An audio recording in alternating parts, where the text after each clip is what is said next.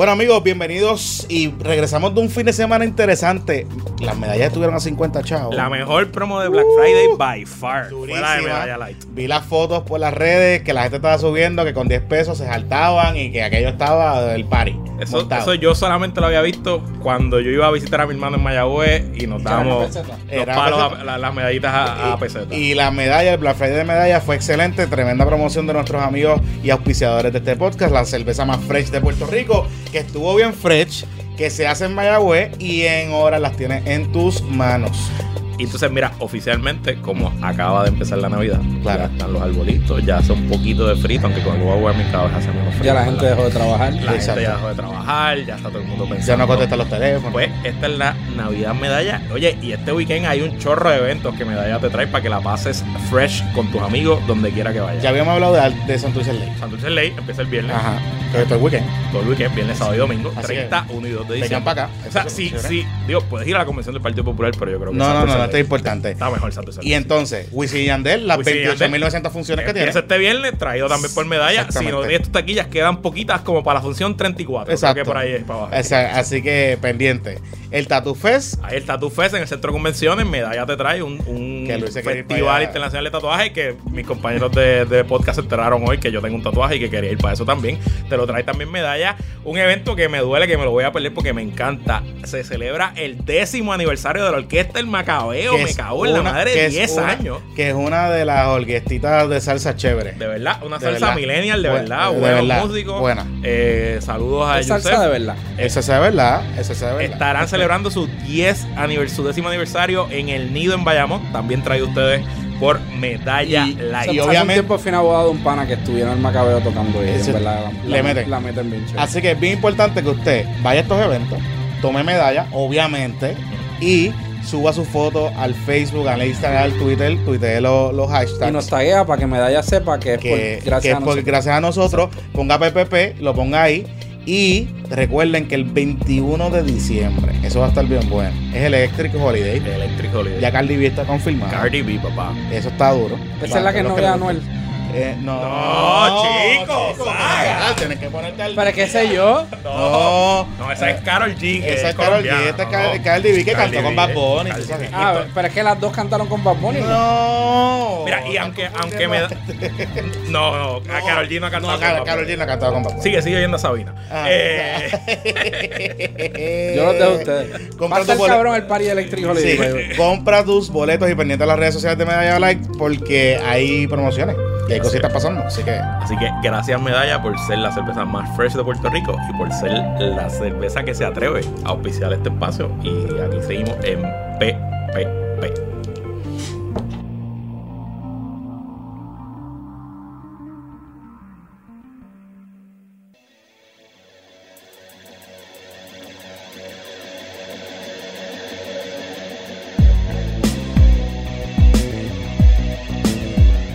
Amigos, bienvenidos a Puestos por Problema, un episodio, Hoy sí que me he dado como cuatro medallas. pero no es un episodio extra, es un episodio regular, pero Pero estamos, estamos Caliente. breaking news. de emergencia. De emergencia. ¿Estamos fresh o estamos cal- está caliente la cosa? Estamos fresh. Estamos- nosotros estamos fresh, Nosotros, pero la cosa está caliente. pero la cosa está hot. Sí, pero el día para medallas porque ha sido un día intenso. Está intenso. Desde las 3 y media de la tarde más o menos. eh, El celular lo tengo en ¿cuánto por ciento? Ah, mira, subió a 23, pero lo tuve que cargar. Sí, le están explotando el teléfono. O sea, obviamente estamos aquí con uno de los expertos principales, el perito sobre este tema. Así que Mira, un eh, privilegio tenerlo en este podcast. Estamos con Carlos Zagalía, Luis Herrero y este que les habla Jonathan Lebrón. Gracias a los amigos de Medalla, quienes son los auspiciadores y presentadores de este episodio. Lo habíamos adelantado ya en el PPP número 67, que me recuerda aquí eh, nuestra productora Ana Sofía La, Pagan. la memoria histórica de este La podcast. memoria histórica de este podcast, así que... Lo mejor de este podcast. Lo mejor, lo mejor que tiene este podcast, eso, eso está evidentemente estipulado. Eh, y lo habíamos adelantado que esto podía pasar. Y hoy se materializó. Y es que el FEI. Pero lo llevamos hablando no desde el 67, lo Ah, llevamos no. hablando desde que empezó el, el WhatsApp. Sí, sí, sí, sí, sí, sí. Esto era una posibilidad y era bien latente. Y nosotros habíamos hablado porque nosotros vamos a compartir el enlace de ese episodio para que usted también pueda retomar la discusión y pueda ¿verdad? contextualizar lo que vamos a estar hablando ahí. Pero Si usted no ha escuchado PPP 67, pare ahora mismo. Vaya allá. Le va, saque su teléfono, busque el catálogo y busque PPP67 tiroteo justiciero para que tenga todo el trasfondo de lo que pasó hoy. Y hay otros, que es el de WhatsApp Gate, que es otro episodio, como el treinta y pico, pero nada. También se, To- toca- se adelantó. se adelantó, pero pues, sabíamos, lo habíamos hablado. Ok. Hoy el FEI anunció, no anunció, hicieron como una locura ahí, media. Querían hacer la media teoría de conspiración, pero desde por la mañana eh, se estuvo rumorando de la posibilidad de que el FEI iba a radicarle cargos a nada más y nada menos que la Secretaría de Justicia, Wanda Vázquez, eh, relacionado a una intervención indebida eh, o la, la famosa investigación puede- no, no pueden ver lo- lo- las personas que escuchan, pero I'm rolling my eyes Exacto. cuando Ah. escucho esa frase. Así que visualice el emoji. Exacto, emoji. Cuando dice intervención indebida, es como que. Exacto, no visualice, el, no visualice el emoji de- del gorro de aluminio, porque eso es para teorías de conspiración y eso lo vamos a hablar en Tron Watch. Pero en este, eh, estamos diciendo que el FEI ha emitido o, o va a emitir unas acusaciones el 7 de diciembre, ha citado Una, le van a radicar cargos a la criminales en regla 6. En regla 6. Justicia. a, a la secretaria eh, de lo que se sabe, de lo que se sabe, eh, es por la investigación colateral relacionada al caso de Tyrón Torres Betancourt. Recordemos que Tyrón eh, fue el que se metió a la casa de la hija de la secretaria Y le tiraron con todo. y le tiraron que su mamá legaba que la habían tirado con el libro. Que fue a donde Itza García, que Que fue Itza donde Itza García amenazó a Wanda. amenazó a Wanda y de ahí eso. se formó un revolú y no sé qué. Así que el FEI ha decidido que radicarle cargos porque entienden, después de su investigación colateral, que aparente y alegadamente hubo una intervención indebida de lo que se... La información que tengo es que van a radicar dos eso, cargos. dos uno cargos. bajo el Código Penal Y uno, y uno bajo la ley de ética, que tiene que ser probablemente el artículo 3.2 o 4.2c, que es el de eh, a utilizar los El deberes y facultades de su cargo para obtener un beneficio no permitido por ley, una cosa como esa. También conocido como el zafacón. El zafacón. Donde Exacto. cabe todo. Siempre radican ese cargo. Siempre. Y la hay- intervención indebida es el delito insigne de- Del FEI. del FEI. De este FEI. De, De este FEI. Del FEI bajo Coto Vive.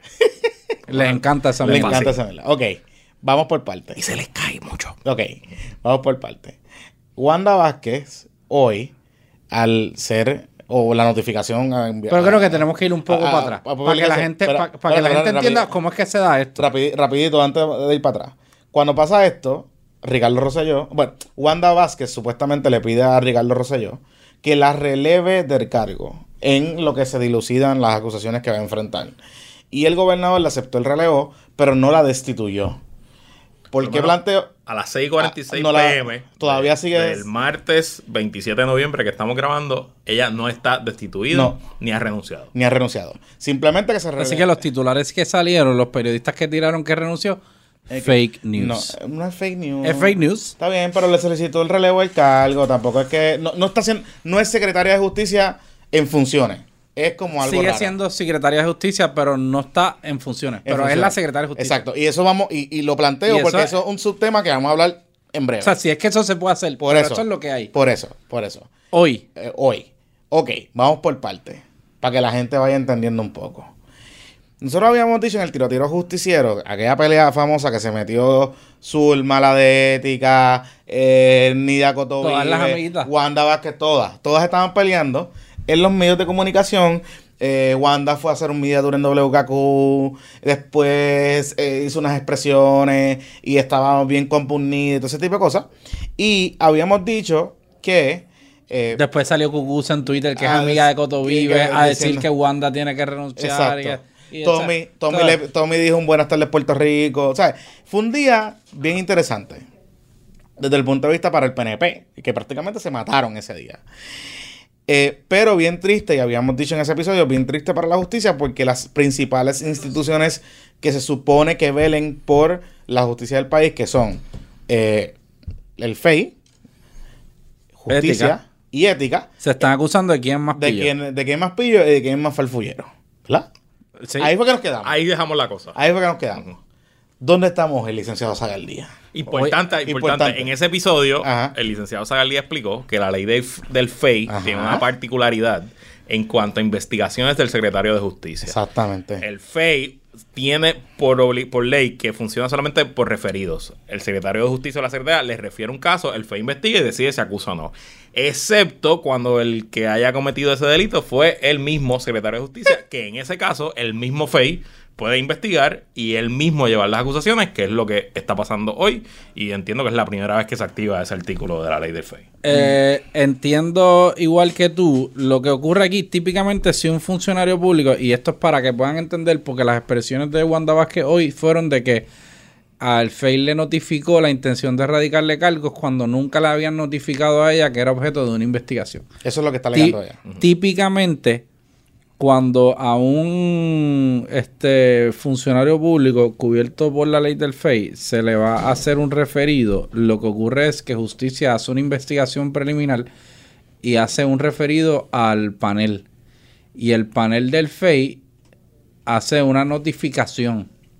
O sea, y se le notifica a la persona personalmente sobre el referido. La persona, o sea, mediante eso toma conocimiento de que el FEI tiene una investigación en su contra dentro de los términos que establece la ley que se deben seguir en términos de, del tiempo que tienen este, para investigar.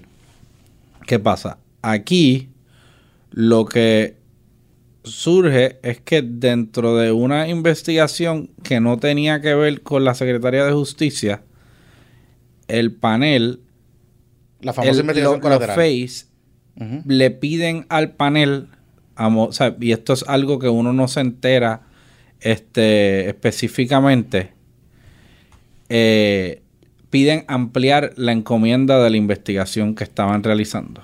Ok, Entonces, vamos, para, para, un recesito ahí rapidito.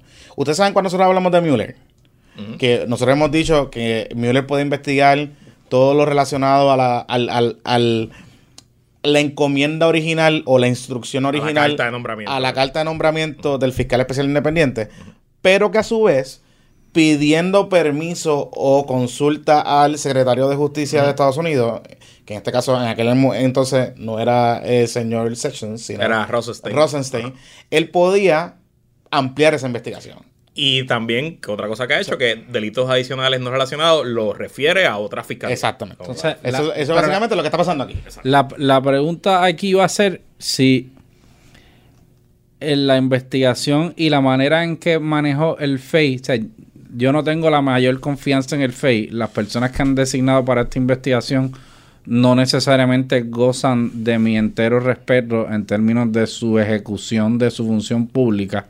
Pero pues todo está sujeto a, litigio en estos temas. Lo que sucede es que el artículo 6 de la ley del FEI, que es la ley 2 del 88, dice que cuando se le impute al secretario la comisión de un delito y al secretario de justicia, de los que están cubiertos por la ley del FEI, la persona querellante puede someter la información directamente al panel.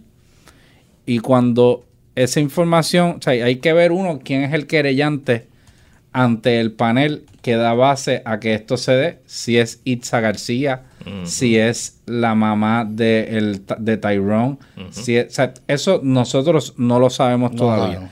Lo otro que dice es que cuando la información se recibe directamente en justicia, justicia tiene que pasarla al panel en cinco días. Pero ahora, en ambos casos, el panel tiene que hacer la determinación correspondiente utilizando las mismas normas aplicables a las investigaciones por imputaciones contra personas o funcionarios sujetos a las disposiciones. Entiéndase que no puede haber un trato o un proceso menos garantista en contra del secretario al que hubiese en contra de un funcionario.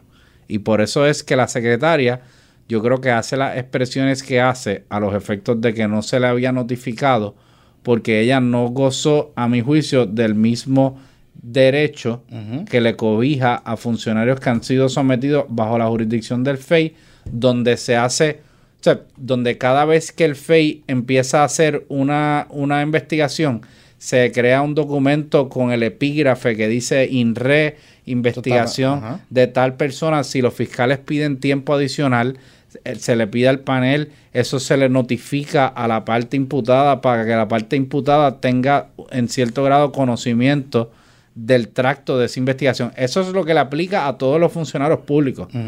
y, eso, y eso lo he visto yo en múltiples casos que he atendido desde la fase investigativa, en donde he tenido acceso como abogado de la persona investigada a ese tipo de comunicación. De lo que yo entiendo, el FEI nunca, el panel nunca le hizo una notificación formal a la Secretaría de Justicia sobre los aspectos relativos a una investigación dirigida específicamente contra ella, lo que pudiese plantear que hay algún tipo de violación a las mismas disposiciones del panel del FEI.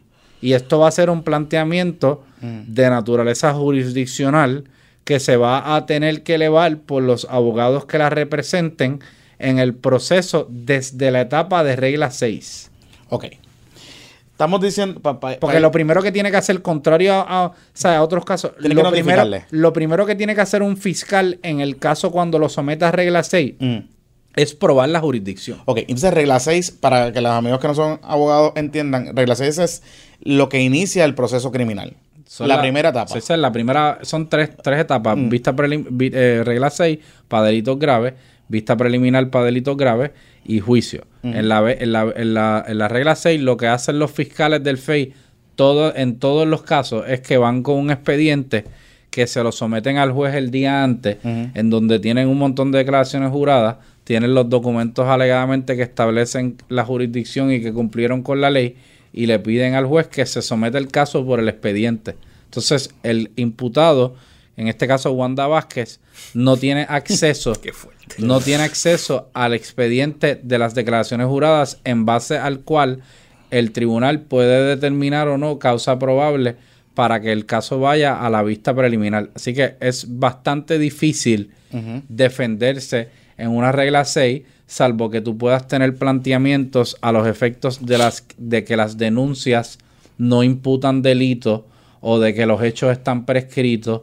o de que el FEI actuó en, sin jurisdicción. O sea, son, es limitado lo que puede hacer este, un, un imputado en esa etapa, pero en todos los casos del FEI siempre hay planteamientos que se pueden hacer y yo estoy seguro que este caso no va a ser una, una, excepción y no es, no es poco común. O sea, yo he radicado memorandos de derecho a nivel de regla 6 que ha logrado la desestimación o sea, de, de, de o sea, 10, 12 cargos de cantazo, meramente por, porque las mismas alegaciones de las, eh, de las denuncias no imputaban un delito. O sea, y, y eso, o sea, eso no, no es eh, imposible que ocurra, pero ella está en una posición ahora mismo bien, bien desventajosa y entiendo pues que está ya empezando a sentar las bases para la defensa a los efectos de que el FEI está actuando de manera arbitraria y revanchista en su contra. Ok, vamos por partes. Ahora, el gobernador de Puerto Rico, constitucionalmente hablando, puede relevar temporalmente a una secretaria de justicia o un secretario de justicia confirmado por el Senado. Que lo puede hacer, lo puede hacer siempre y cuando un tribunal de derecho no se lo impida. Ok. Pero constitucionalmente no Constitucionalmente, o sea, no hay un requisito legal que eh, obligue a un funcionario público acusado de delito y en este caso imputado, porque ni tan siquiera es acusado todavía, a renunciar a su cargo. El ejemplo más claro de eso es, es Acevedo Vilá, que fue gobernador en pleno juicio federal. bueno, el juicio empezó después. Pero, o sea, en, pleno, proceso. O sea, y, y no sea, es una prerrogativa de él, es un riesgo político. O sea, cuando tú eres gobernador, pues nadie te puede sacar. Cuando tú eres secretario de justicia, pues, y tu jefe te da el espaldarazo y te vaquea, pues te vaquea. Pero o sea, yo creo que si me vaquean, me vaqueas al 100%, no a, no a medio pocillo. Yo veo un poco complejo el, hecho de cómo es que se da esta, este relevo de funciones. Yo esperaría que fuese sin paga, obviamente yo esperaría que, sea, que hubiese unas medidas para evitar ni tan siquiera que, la persona tenga contacto con el departamento en el interín, porque se presta, es mucho más peligroso para el mismo funcionario público estar interviniendo en asuntos que después puedan decir que los está utilizando para obtener algún beneficio personal relativo a, a su defensa y te abre la puerta a, a- a que te expongan a cuestionarte cada paso que tú das. Oh, Eh, o sea, Pero constitucionalmente hablando, no hay un impedimento a que permanezca en la silla. hay, hay- sigue cobrando.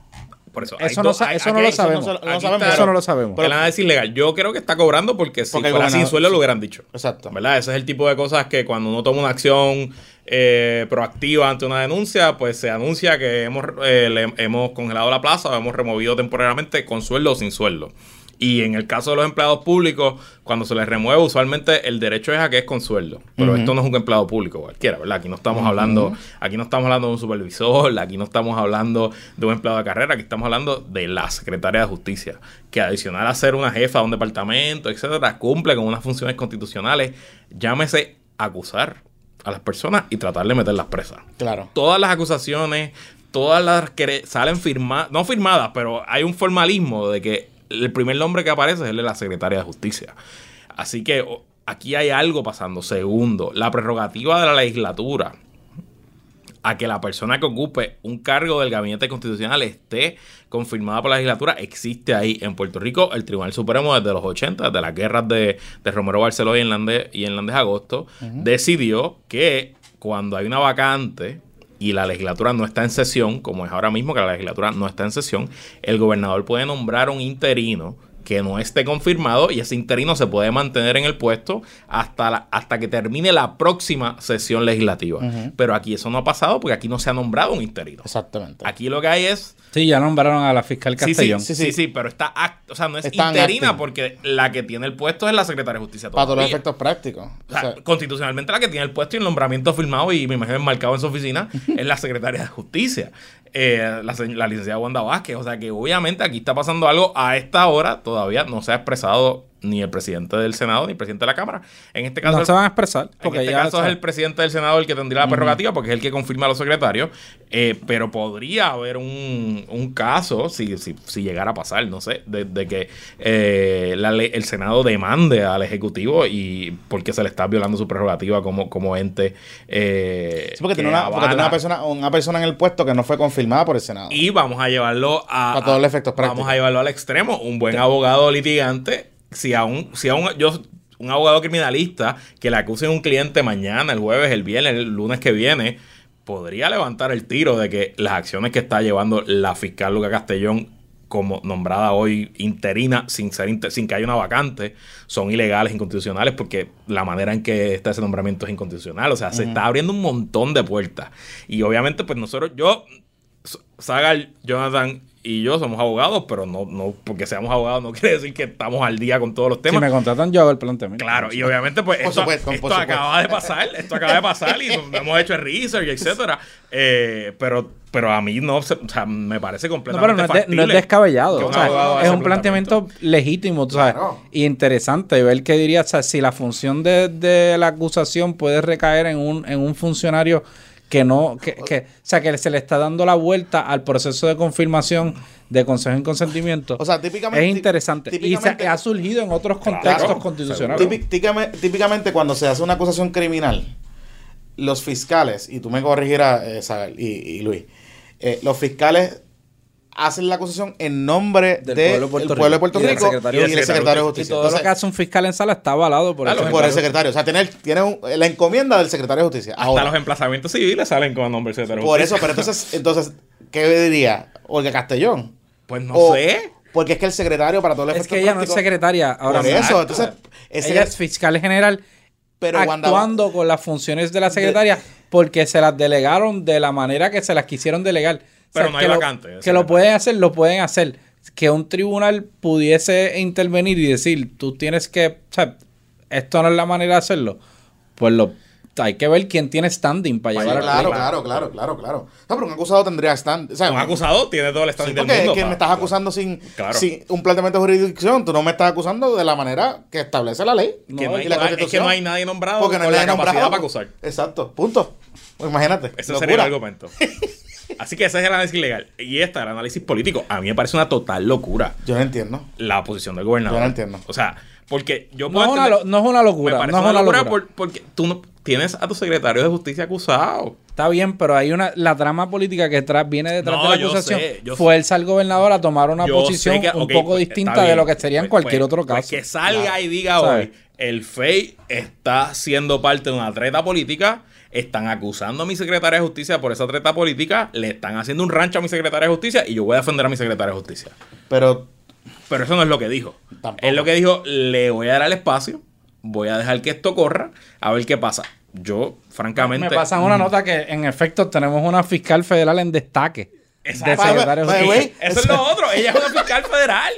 Ella ni siquiera ha Que eso sido... se, esa se nos pasó. Ni siquiera es una O sea, fiscal ella- como o sea que por el Senado. O sea que Ella es tampoco- fiscal federal. Por eso, pero Ella que no es fue no ha ella es sido fiscal confi- federal y está en pero, destaque. pero no es fiscal confirmada por el Senado. No es fiscal O sea confirmada. que tampoco tenemos un, un secretario confirmado con el Consejo de Yo, en- yo del Senado. entiendo que yo no sé si ella está confirmada por el Senado. en- Entiendo el que fiscal general no va a confirmación. Que no. Eso es un puesto de confianza de la secretaria. No, pero bueno, pero tú puedes nombrar a un fiscal general Sin, ser fiscal. Sí, pues yo creo que no va al Exacto, tribunal. Yo creo ok, que no va al. Es más un puesto administrativo Sí, sí, sí, y de, asignar recursos. esa es otra que se puede, tú sabes, no, no sé si el asesor legal ¿sabes? los han, lo han, han visto el análisis de las implicaciones que tiene esto, pero, y yo entiendo. pero el gobernador, yo entiendo lo que está haciendo. Él lo que está es, a lo mejor ganando un poco de terreno para no ceder tan rápido, para por lo menos enviar, enviarle el mensaje a su gabinete que él va a su gente. Al final del día puede que le digan, mira, esto no va a funcionar, te tienes que ir, pero yo traté. no ¿Entiendes? sé. Porque por. Esto es una o sea, tú, esto tú es también le puedes dar el, el apoyo moral y decirle creo en ti, pero la situación es, es insostenible, tengo que tomar esta acción y cuando salgas limpia y al final de este proceso yo voy a ser el primero en apoyarte, a en mí lo que ayudarte. me, a mí lo Sí, que sí, como lo hacen todos, ¿verdad? Bueno, Claro, tú sabes, yo sé, Pero yo mira, sé que los pero- políticos pero- son políticos. Pero, mira, lo bueno. que, pero, mira, pero mira lo que pasa y mira lo que me, me llama la atención. Hace varios meses atrás nosotros tuvimos el asunto del WhatsApp Gate. Y el gobernador, eh, utilizando su prerrogativa, eh, Digo, esto le es un- pidió la... esto es WhatsApp Gate. No, no, no, no, pero es eso- WhatsApp Gate, o eh, sea. sí, sí, pero le pidió la renuncia a sus funcionarios con el mero hecho de unos referidos. Tampoco, tampoco estamos hablando de unas acusaciones. Claro. Entonces, políticamente, tú exponerte a que una persona que ocupa un cargo que está en la línea de sucesión, o sea, si mañana, Es el ter- la tercera. en la tercera, si mañana el gobernador no está, Y no está. eh, no está Rivera Payaso Marín y no está... Ya, es Wanda ella, la próxima. Es ella. Pues no puede ser Olga, Castellón, Eso estoy- se- no puede ser. entonces, ¿quién no sería? puede ser. A lo mejor iría pues por el cuarto, que no sé qué secretario es el Eh, cuarto. yo creo que el cuarto es la. Hacienda. en la hacienda. O sea, locura. Es una locura. Pero es que constitucionalmente lo que dice lo que dice es que si no está disponible el, tercer- el que está en la línea de sucesión, o sea, la línea de sucesión es si tú no estás disponible porque estás enfermo, estás muerto, estás Pero fuera. pero y parte de la pero este- pero, pero ninguna de estas tres cosas está pasando. parte o de la que- premisa que, la línea de asociación todos son confirmados. Correcto. por eso. Tú no puedes ser no confirmado y O- ser gobernador interino. O sea, que, tendría- o sea, tendríamos un Digo, tendría que ir a Hacienda. Yo imagino que lo, lo harán así. Esa es la, la solución fácil. Se le, se le Sí, pero es que la línea de sucesión lo que establece es que es si tú no estás disponible. Claro, y ella está ahí, Y está ocupando está. el puesto. Punto, exacto. Aunque no lo esté ejerciendo, lo está ocupando. Pues sería la secretaria de justicia. Es una locura. Es una Yo no entiendo, o sea, yo no yo entiendo. entiendo, yo entiendo y, y- y- y estoy de acuerdo con Sí, Saga que el sí. gobernador está da- mostrándole lealtad a su equipo. Pero, pero él es gobernador para gobernar y el país funciona como la constitución dice que funciona. O sea, es Entonces, que no pues, se puede dar el lujo que le... O sea, tú sabes, Pero puede nombrar, o sea, es un él- cantazo fuerte que le pero está en receso. O sea, O sea, él puede nombrar a alguien. Esta alguien- noche. La pregunta es a quién le van a confirmar. es- No le van a confirmar a nadie. Por eso, Pero. o sea, pues, Te bueno, pues, aseguro- está bien. el secretario de justicia, ¿quién Pero, lo va a escoger? pues, que nombre un interino fuera de sesión y que el interino esté seis Pero meses ¿quién lo va a escoger? nombrando. ¿Quién Bueno, hace yo sé, yo ¿Quién sé, va a escoger al Pero secretario eso es gobernar, eso- ese es el trabajo. Pero esta noche, hoy a, la- a las 10, 11, 12 de la noche, van a llegar acusados en la sala de investigaciones de Bayamón, de San Juan, de Ponce.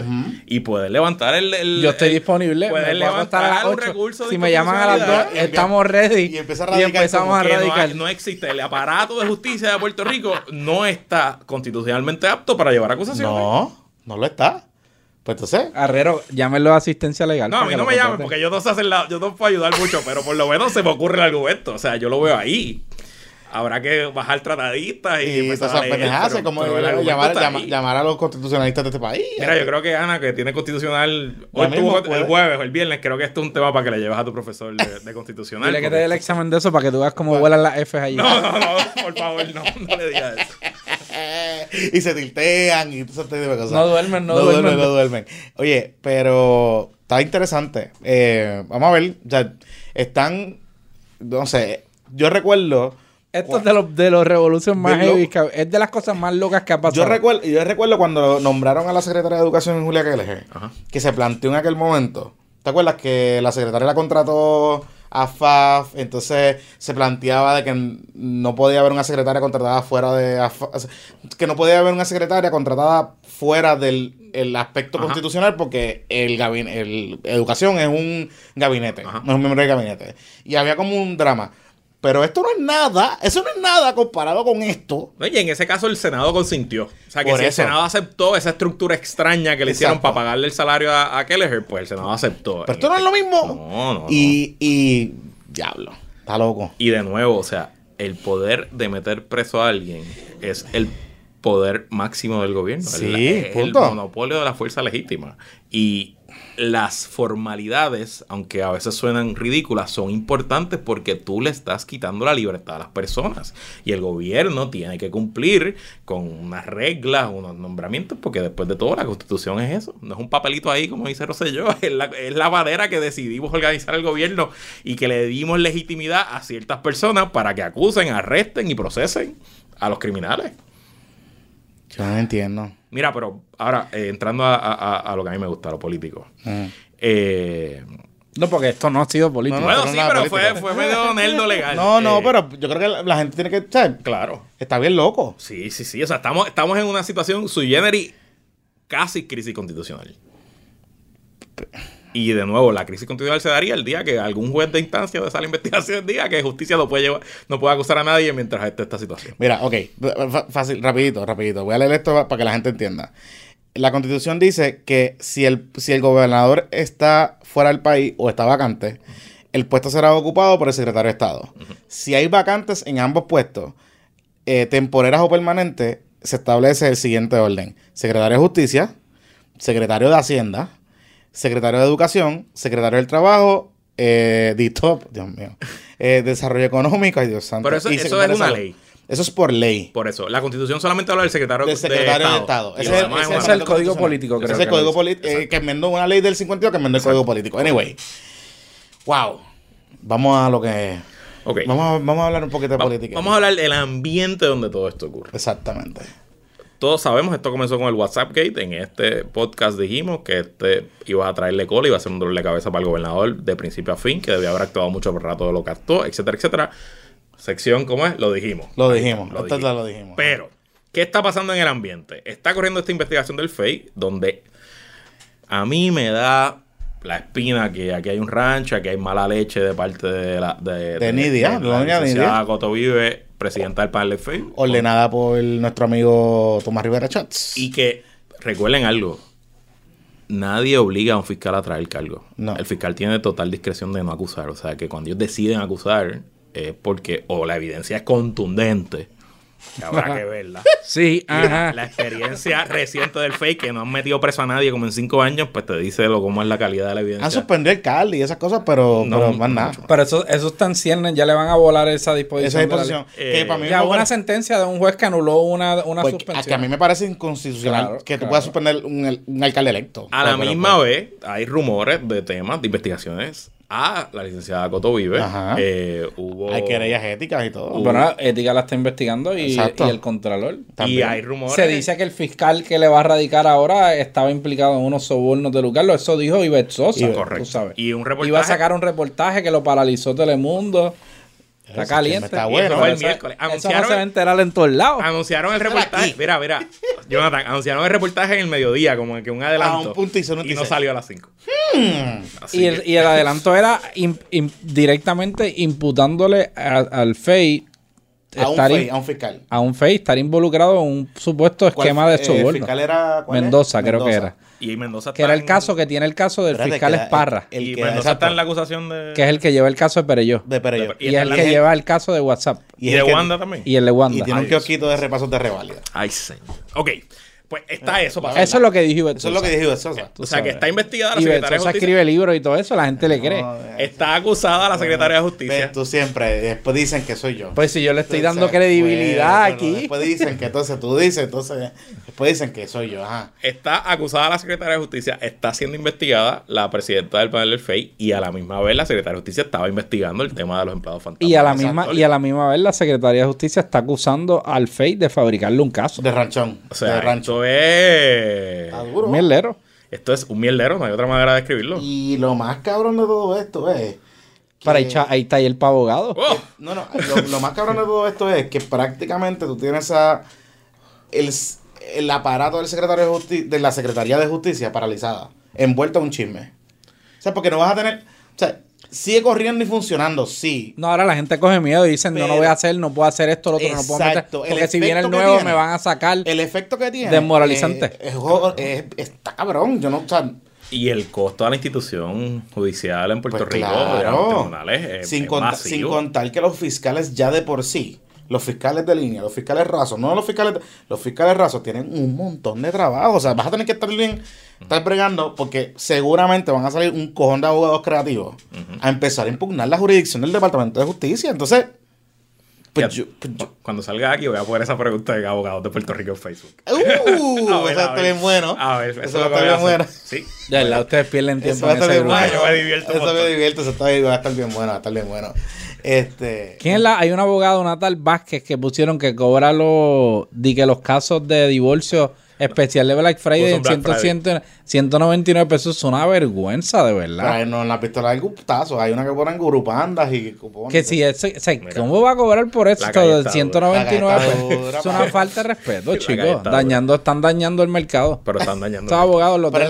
Oye, y los el deben sancionar. Pero, y pero el yo divorcio llevo, ante notario es una escritura pública que el notario pero está yo llevo, su- yo llevo una título. campaña Es una intensa. chapucería Yo llevo una campaña intensa y Luis también en el grupo de Puerto Rico que radiquen una querella ante el Tribunal Supremo. Nadie ha tenido los cojones para radicarla. Nadie. Y es inconstitucional. Nadie. Por eso, pues entonces, ¿me entiendes? Es la verdad, tienes razón. Ok. Pero, pero, pero- Preguntas. No, Preguntas el que para no, yo aprendí de un profesor que se llamaba eh, Demetrio Fernández, conde de Capetillo, príncipe, de Río Piedra. Lo primero que él nos dijo, y yo lo, lo adopté Ajá. cuando empecé mi práctica, es que nunca respete a alguien que cobra bien barato su trabajo. Eh, Es cierto. También dijo que no respete a alguien que Y tenga lo decía, sucios. y lo decía. Pero- y lo decía así, él decía, usted respete al que sabe valorar lo que hace y lo que da y lo cobra como se supone.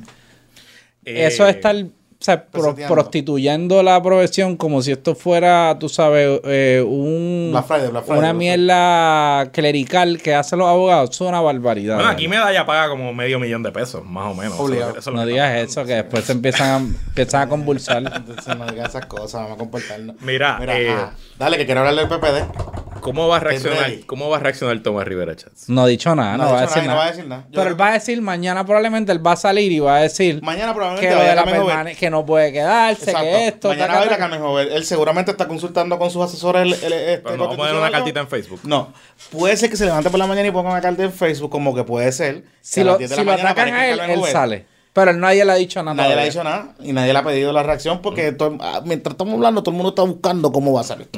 Nadie está, nadie sabe. Las portadas de mañana Además que a no es clase salir hoy, chicos. No, Es verdad, no es No es clase, no es clase salir Exacto, hoy. no, No, no, no, se no, sale baila- mañana. no, se puede va para estar bailando en la tumba. No se va para Overkill, No, no se va no, para no, Overkill, no se va para Overkill. No puede salir bailando en la lápida ahí. verdad. Seguro, seguro. Hay que decir, mira, güey, estos muchachos, mira el revolú que tienen, chicos. chico. Yo se los dije que no metieran a esa gente. Ya, este, seguramente ya le envío un mensaje por WhatsApp a Ramón Rosario. Entonces, tenemos que hablar. Fíjate. Ramón. ¿Sabes qué? Ahora pensando a, Ramón, a lo mejor a Ramón lo nombra secretario de justicia, a lo mejor lo digo que acepta. No creo. No creo. Ramón no, no le gusta, tú Eso. sabes, que no hayan garantías de victoria. Bueno, Sabe más y, que el- eso. Y el secretario. y- Nadie sale bien parado de esa silla. No. O sea, es imposible. en verdad nadie ha salido bien parado. Hay como un, una, una maldición en esa silla, como, como la silla de, de Harry Potter. Del es una mierda. Es como educación. Es peor. Es porque es que tener un... sí. es peor. Porque, Tienes poder, pero tienes cricales. oye, y es que piensa, o sea, han salido tres o cuatro en los últimos 10 años. Para la mierda que paga. golpeado. Paga No. una mierda. Estaba en un edificio pod- podrido. 24/7. No tienen ni computadora. Tienes que estar resolviendo, tienes que estar resolviendo con 75 cosas. Tienes que manejar todas las divas y divos que son los fiscales, porque todos son divos y divas también. O sea que es complicado. Sí. Está duro, está duro. ¿Ves? Que nombren a... Ah, bueno. ¿A quién pueden nombrar? ¿Algún fotuto de eso? Pero que Puedes nombrar a. Mod, que es un experto en todas esas mierdas de que tenga promesas. los votos, que tenga los votos, el Oye, que está problema. chismadito porque él dice que hay una conspiración contra los estadistas en los medios. Bendito sí, los pobres Ah, estadistas. El otro día salió un grupo que me dio risa de una la alianza estadista que dicen que no son PNP y que nada más creen en los derechos a las armas. Y yo le dije, caballo, suerte. Le escribí como que suerte. Entonces me, me escribieron que yo era contratista y qué sé yo qué. Después borraron el tweet. No, no se atrevieron a darle para adelante. Eso tiene que ser un Eh, Eso sí, tiene que sí. ser un- Ya ellos están, identificados, son tres, son tres, son Ah, ok. tres. Están Pero- identificados. Pero a mí me gusta el periódico de Reintegro. state. Ese Es reintegro, bueno. sí, esos son buenísimos. esos son buenos. Reintegro PR. Ese es bueno, pero, Ellos dicen que soy su colonialista favorito. pero, pero la, la realidad es que eh, está, eh, vamos a hablar de eso en, ahorita en el plebiscito, porque en verdad está el garete. Eh, vamos a hablar del PPD. El PPD tiene su fiestecita, el quinceañero, este fin de semana. A lo mejor vamos a estar allí todavía, no hemos confirmado. Por eso, pero Pues su- esté pendiente a PPP. Yo no voy a estar por ustedes. Sagal no va a estar, este- pero Jonathan y yo. Puede ser, si me dejan salir. Digo, Sagal está invitado, no va porque no puede. No sé, Los si me populares das- los recibimos allí. Sí, tengo, yo tengo una- un compromiso con una pared que estoy pintando, pero puede ser que me dé la vueltita por ahí.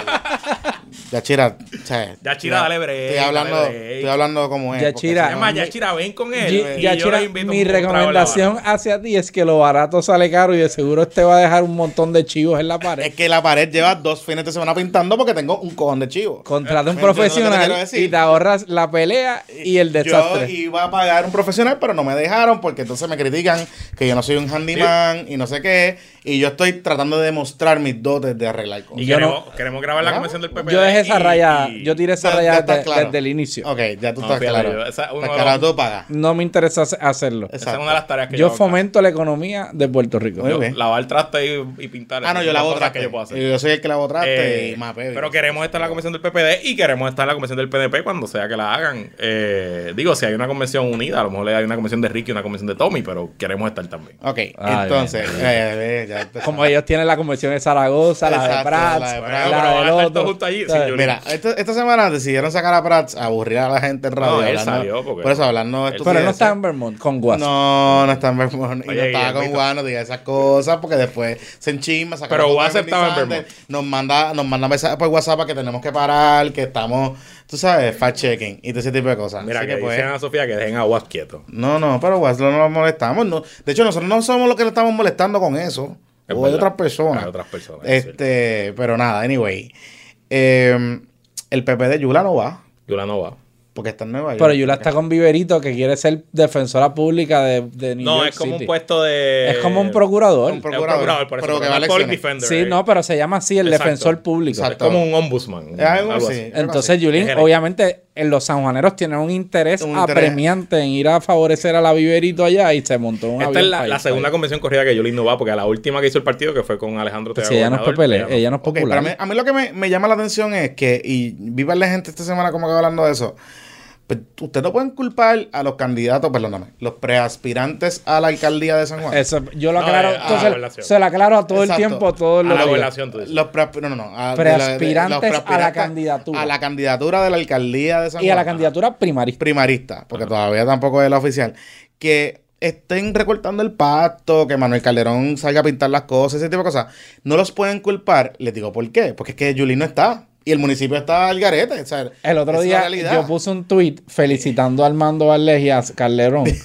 por a- haber, a- ¿sabes? Por, reco- reconocer. y te dijeron que no, eso- no, por reconocer la ausencia de Yulín. Tiene más de 100 likes, todavía está cogiendo Exacto, retweets. Lleva más de una semana. Porque yo allí lleva haciendo esto hace un año, que es la y verdad. Manolito me escribió y me pone, pero ¿cómo es que tú, el tweet este sigue dando tumbos por ahí? Pues, pues, porque, porque la gente entiende Sagal es un- y no y la gente un favorito del no, público. no es porque la gente no la gente no es boba. Pero es que La gente no es boba, la Georgie gente lleva haciendo esto. hace más de un año desde el De huracán. estar borracho dando tumbo por ahí, Sí. cogiendo bofetadas. Puede beber todo lo que quiera, pero, lleva haciendo pero ese lleva trabajo. haciendo eso y sobre todo en las comunidades fuera de la zona urbana. de Más- las más jodidas de San Juan. Lleva haciendo esto hace tiempo, hace tiempo. Usted le dirá politiquero, lo que usted quiera decirle, pero lleva haciendo esto de tiempo. Así que yo, pues, o sea, no puedo tampoco culpar a los otros de querer estar cogiendo y pescando el con esto, porque la realidad es que San Juan está al garete. Y la ayuda sigue viajando. Ahora, yo no creo que la asamblea vaya a pasar mucho drama. Este.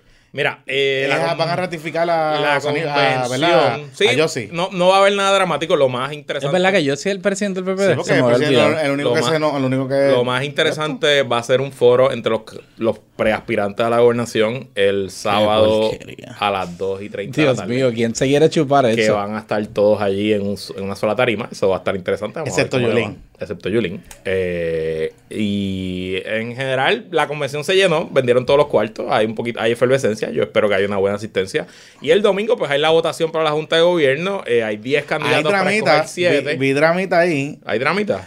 No dramita, vi como que la gente poniendo cosas y Hay un poquito gente. de todo, pero realmente hay siete candidatos fuertes. Yo no creo que haya mucho, mucho, eh, mucho misterio sobre quién va a salir electo. Obviamente, eh, buscarán posicionarse quién sale primero. Eh, yo creo que esa carrera por el primer lugar está entre la senadora Rosana López y el representante Jesús Madero Ortiz. Así que esa es una de las cosas para mirar. A ver si eh, Rosana está. Con mucha H. Rosana está movilizando. No No. Jesús. ¿Qué es eso? Oye, ¿Qué Jesús, es Jesús ha levantado muy bien entre Yo sé los que fue populares. donde, fue el- donde, pues, ¿cómo es? Donde, donde la el- señora Pons, ¿cómo que se llama? Eh, Toñita, Toñita, No, Toñita pero Jesús no fue a donde Toñita, Jesús. No, fue ah, no, pero Rosana sí fue. No, pero Ah, fueron sí, a la de Rosana, Summit Hills. Ah, fueron a la de. Summit Sí, Hills, pero, que pero Jesús es la una campaña. es una elder. Es una elder, pero eh, eh, Jesús está utilizando la periferia. Jesús está los sí, pueblos de no, no, porque el partido tiene eventos, todas las noches hay 5 o 6 eventos de, de avivamiento y de movilización de cara a la convención y pues los candidatos están yendo a esos, a esos eventos. Sí, pero yo veo- Es parte de la campaña, están mandando emails, poniendo cosas en Por Facebook. eso veo muchas fotos de Jesús visitando los pueblos de por allá de Arecibo. Sí, sí, porque hay por- eventos. Ayer hubo un evento en Yauco, la noche anterior en Arecibo, etcétera. Eh, son 4.500 delegados más o menos del Partido Popular. El quórum entiendo que lo hacen 2.200 delegados. Eh, eh, las votaciones abren el domingo a las 8 de la mañana hasta el mediodía y la asamblea del partido empieza después, a las 2 y media. Es la primera asamblea del partido desde el año pasado, cuando aquella asamblea en Carolina que Tatito se paró allí a cagarse en la madre Esa fue la, la, la pelea. Esa fue la última La asamblea última. que hizo el partido. Que Y- Yolín estaba manoteando. y antes de eso, la única asamblea que realizó el partido fue cuando eh, la última asamblea de Alejandro García Padilla, porque David Bernier nunca hizo asamblea del Partido Popular. eh, Y la Ah, auditoría. bueno, hizo mira, una- y, la, hizo- y la auditoría. Miento, miento, miento, miento. Hizo una asamblea para. No digas nada, para porque después te llaman. Eh, pone- Para radicar o sea, su. imagínate. Hizo una asamblea para su plan de gobierno, para ratificar su plan de gobierno. Pero eh, acuérdate que le estaban inmersos en el rebranding del partido. sí, claro, claro. El que era que iba a cambiar el. La pava, La pava, la pava, la pava. y la nueva mayoría. Yo estoy bien contento. Yo voy para la convención desde el viernes y es la primera convención del Partido Popular que no tengo que trabajar. Herrero va a estar en chancletas por allí. Así por, que yo por el lobby, por el lobby. tranquilito a darme mi cervecita, mi medalla, obviamente. Pues, ¿en Eh, convención que pelean? No, los populares somos tranquilos. Yo no creo que haya ninguna pelea. La vamos a pasar bien y nos vamos a. ¿Verdad? Eh, Para mí, yo siempre salgo de la convención así como, como con la pava en el cielo, como Batman. O sea, yo mira. salgo reavivado, reanimado, listo para comerme Ya. la calle. Así que yo estoy eh, looking forward a este Ya para evento, ir, este ya- fin ya de pa' ir terminando, eh, vi que Batia, Prats y otro más, ah, y Balbino, obviamente, empezaron con sus teorías nuevas de Lela, que parece que va a haber una expresión Sí, sí, de Lela, yo lo vi, lo vi. De lo vi. algo, pero es que to- pero está- to- todavía estamos esperando la, la, las respuestas de Balbino. Ahora lo nuevo de Balbino es que cuando tú mencionas Ela, él sale, se mete en el tweet y te envía un GIF que tiene quemado que Lela es inmortal. Y tú sabes, tú dices, pues chévere, está bueno, pero pues, Bate está hablando de la comunidad autónoma.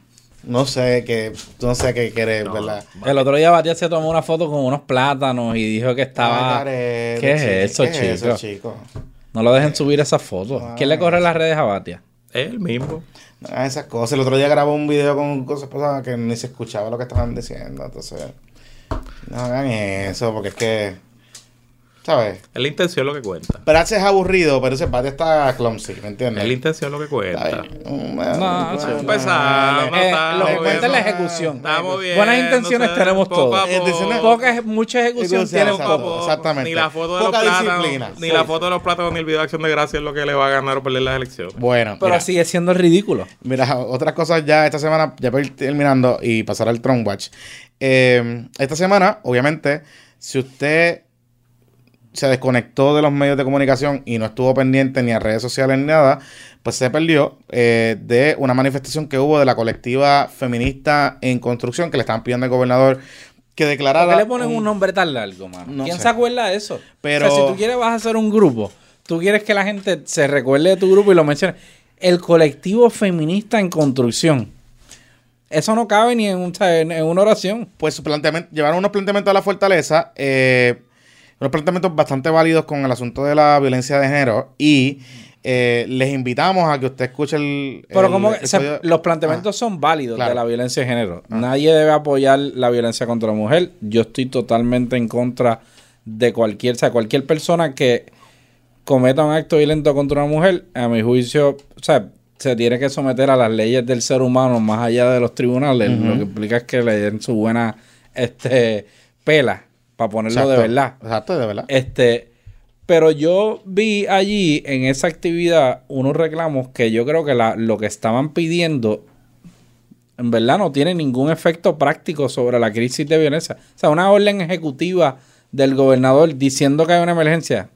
O sea, hay una orden ejecutiva del gobierno diciendo que hay una crisis fiscal desde el 2009. O sea, y ¿Eso ha cambiado algo? En serio. O sea, la, la actitud, o sea, el reclamo es como que bien, bi- bien contradictorio en la visión de que, ah, eso es una responsabilidad del gobierno. Mira, el- el- la- muchas veces los actos de violencia contra la mujer en los escenarios que hemos visto últimamente son productos de una crisis cabrona de salud mental, de arrebatos de cólera de personas que actúan de manera imprevisible. Porque cuando alguien le da un arrebato de cólera o le da estas cosas que aprendemos en derecho o una subida pendencia o le da un, un, un- o, sea, o se vuela las tapas como dicen de momento. O sea, el gobierno no tiene una camarita ahí en Fortaleza que dice, ah, se va a volver loco, va a matar a la esposa.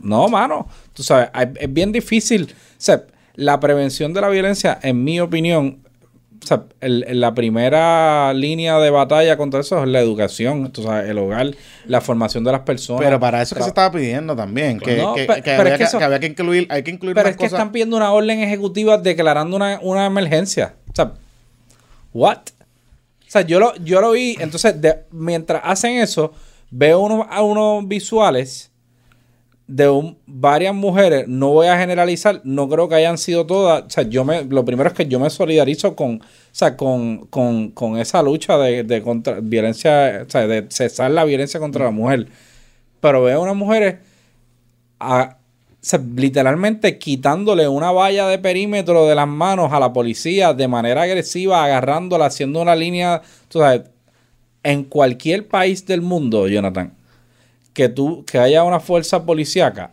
alguien, sea mujer, hombre, niño, quien sea, le arranca una línea, una barrera de perímetro a la policía de esa manera, lo menos que se van a buscar es un macanazo.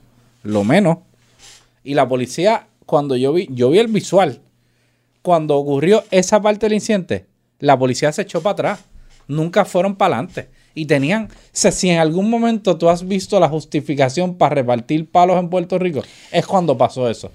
No, pero ah, había- Porque o sea, te estás creando un, te estás eliminando un perímetro que puede ocasionar que se vayan a meter para Fortaleza Yo- y que pase algo. O sea, la barrera está ahí y la Yo- protesta se está dando y se puede dar la protesta, pero se tiene que dar en un, en un ambiente de orden, tú a, sabes. a mí me parece... O sea, yo no estoy defendiendo a los No, no. policías tampoco. Los policías están bien jodidos porque tienen un monitor federal encima, porque tienen cámaras enfrente, porque tienen, o sea, una, unas pagas malas, porque no tienen ningún incentivo para repartir palos. O sea, un policía que reparte palos tiene todas las de perder. A mí, todas las de a perder. mí mi, mi- mi único concern con este asunto es que el gobierno, a mi juicio, a mi juicio, el gobierno debió haber sido más proactivo en atender los planteamientos que estaban llevando este grupo.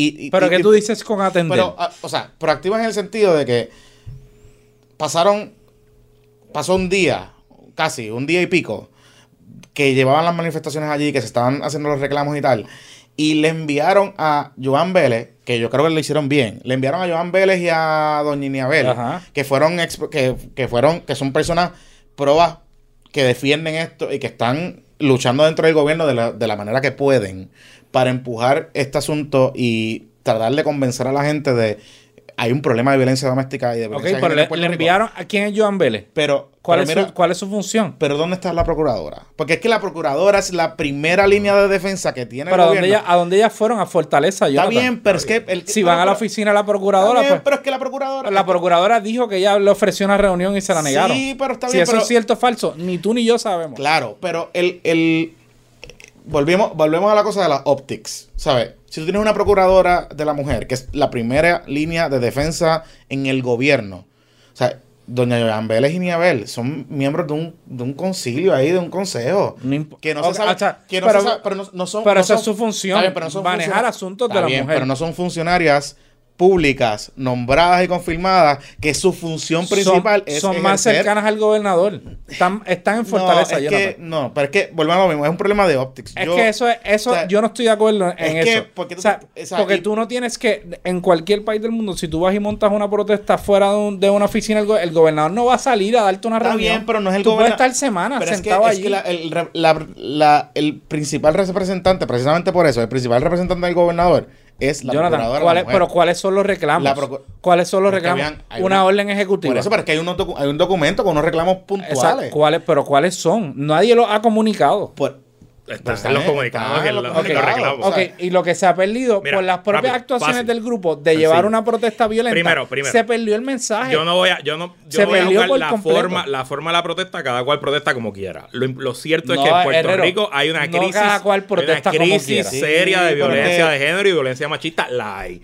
Que por algunas razones, muchas que son, gente que sabe mucho más que yo, las ha explicado, de un de dos años que tuvimos menos de 10 asesinatos de mujeres, este año llevamos por 22. Es un problema recurrente histórico. Este país mata a sus mujeres y sigue pasando. Y de hecho, no solo es en Puerto Rico, me enteré que este fin de semana, y que Dios la tenga en la gloria, si, los que, para los que creen en Dios, eh, mataron a la hija de un ex jefe mío, el marido le pasó el carro por encima en Virginia. O sea, una, mu- una mujer de mi edad, una muchacha que, que la conozco desde que tengo o 18 sea, América años. Latina y Puerto Rico tienen un problema graso de violencia. Segundo, O sea, no- no- esta administración ha tomado acciones concretas que han hecho peor el problema. Lo primero que hicieron, los primeros tres meses, eliminar la educación eh, con perspectiva de género en el Departamento de Educación, que eso es una manera de resolver el problema a largo plazo. Porque si uno le enseña a los niños que los niños y las niñas son iguales desde prekinder, eso se les queda en la mente. Pero por razones políticas e ideológicas y religiosas que responden al partido de gobierno, se eliminó.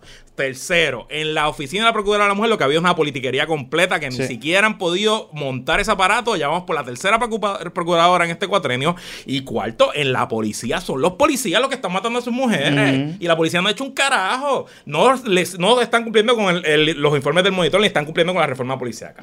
Pesquera lo que demuestra ser un macharrán arrogante que le importa un carajo lo que está pasando y no están haciendo nada. Y si se pararon 30 mujeres frente al Capitolio a gritar y a tirar piedras y a cagárseles la madre y a pintar monumentos, pues claro, puñetas, si las están matando. ¿Qué carajo vas a hacer? Mira, aquí está mi cartita, me están matando, pero aquí tienes mi cartita, por favor. Pero, ¿qué es lo que voy? O sea, Yo no, si yo no, yo esto no- es una emergencia nacional y la Si manera de decir "Es una gobierno- emergencia nacional es, brother, préstale fucking atención. tú sabes, y, y- y podemos diferir de lo que sea, pero al, al- no o creo sea, que se gobierno- puede, no creo que se puede politiquear. Están, Pero la gente no está politiqueando con el tema. Pero o sea, le ¿no? Pero quieren es que las echar. acciones están ahí. Jonathan y ¿no? Luis, yo estoy consciente de lo que tú has Sacan, dicho, pero pero, es que- déjame terminar. Ve, tiene- me tienes que dejar terminar. Yo estoy consciente del problema que hay. El problema es un problema serio, social y de salud mental. El problema no es imputable ni atribuible al gobierno. Venir a decir aquí que hay una emergencia nacional por causada por el gobierno o por inacción del causada gobierno. Decir gobierno, que los gobierno- policías están matando a las mujeres. Coño, pero ha es que habido incidentes, pero, pero déjame, que la terminar. Este año son ha, como ocho. ha habido incidentes de policía que están son reprochables, lamentables, y, y son trágicos. tienen casos en divisiones internas, ninguno tiene Pero ¿cómo tú puedes decir eso, Herrero? training Todos esos, este poli- tema, no todos hay esos policías, eh, todos Los esos otros días en policías Patilla, un están policía mató a la relevados en su el cuartel. y ese policía, ¿quién podía prever que eso iba a pasar? Bueno, si tú sabes que todos los años 10 policías matan a su pareja, pues algo Hay tienes que quitarle hacer. las armas a todos los No, policías no, que no, están no, casados. no, no, pero es que precisa- adiestrar a sus compañeros para, que, detectar cuando es que esto ese va a pasar, precisamente es el que ese precisamente es el punto. El, el punto aquí Ok, es pero entonces, y que- mi pregunta es, ¿qué hizo la administración pasada para atender ese tema?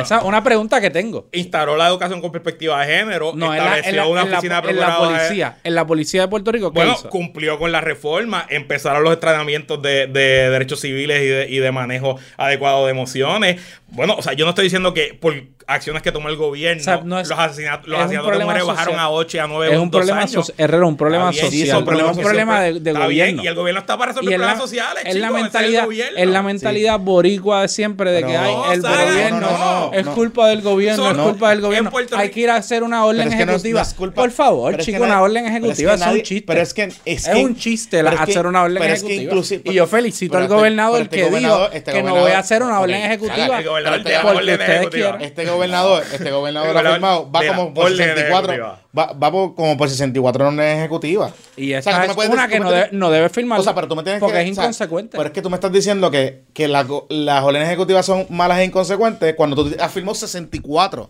en lo que vas Para- de- en lo que vas de Para cuando hace para la otros- listita, cuando para hace la otros de temas. logros, esos son los logros. para otros 64. temas. Están politiqueando con el tema de las mujeres. Es y a mí, que- me, en verdad, a mí me da es vergüenza que- eso. No, es que... Porque yo creo que es bien reprochable que pase, pero más vergüenza me da que utilicen a las mujeres como balón político. Pero es que el y eso es lo que está es pasando es en Puerto eh, Rico. Pero, pero es que eh, si tú... si- ¿Y quién las está usando? ¿sabes? Por eso, o sea, si- ¿Quién las si está tú me- usando? si tú me dices Luis, a mí- ¿quién va a Herrero, ganar las elecciones tú, viste la, el colectivo que fue a la, a la Ajá, fortaleza. mujeres activistas que se Lo, mueven en me- estos temas. lo menos que querían hacer ahí es discutir temas. Lo menos que querían hacer ahí. Pero es que Cuando tú vas- protestando, Herrero, eso no es una protesta. Eso es una locura de un grupo de mujeres que van a confrontar a la policía. Es una Si tú quieres protesta. protestar, nos sentamos. Evaluamos, no es una protesta. Nadie le va a dar foro a alguien Eso no que viene una con una protesta. actitud. Y a Sí, mí me da eh, mucha George pena Washington, que esas eh, sí, mujeres. eh, señor eh, Rey Bueno, Jorge III, podríamos donde- sentarnos Pues un tú momento vives, a vives, hablar en, aquí. vives en un país democrático. sabes que no estamos en un país donde tú ¿tú puedes ir a un policía y arrancarle sí, su macana y la vaya. el policía no mate a la esposa, obviamente, por Ve, favor. Es que está- eh, estás generalizando, chicos, ¿sabes? Herrero. Pero es que hay una estás cayendo, real. estás cayendo en generalizar. Pero es que- y lo estás haciendo porque es un gobierno PNP. Si fuera el gobierno PNP, Claro no, no. estarías diciendo esto, tú lo sabes. El gobierno Tú lo popular sabes. aprobó la ley 54, creó la Procuraduría de la Mujer y no estoy diciendo que somos perfectos Y la seguros hay violencia, millones de era- cosas. la violencia contra la mujer era la misma. Bueno, era en el la 2015 misma. y el 2016 por primera Era vez la- hubo menos de era 10 la- era la mi-. Era la misma, Herrero, la misma. Ah, que hubo 5 o 6. La misma. Es un problema social de, de la sociedad puertorriqueña. pero ¿qué va a hacer no el de los gobierno? El gobierno El va a hacer lo que tenga que hacer, pero no se va a, nada. sentar a discutir con unas personas que van a agredir a Pero la ¿y policía a pedir paz agrediendo. ¿Cuál es la política pública del gobierno para bregar con esto?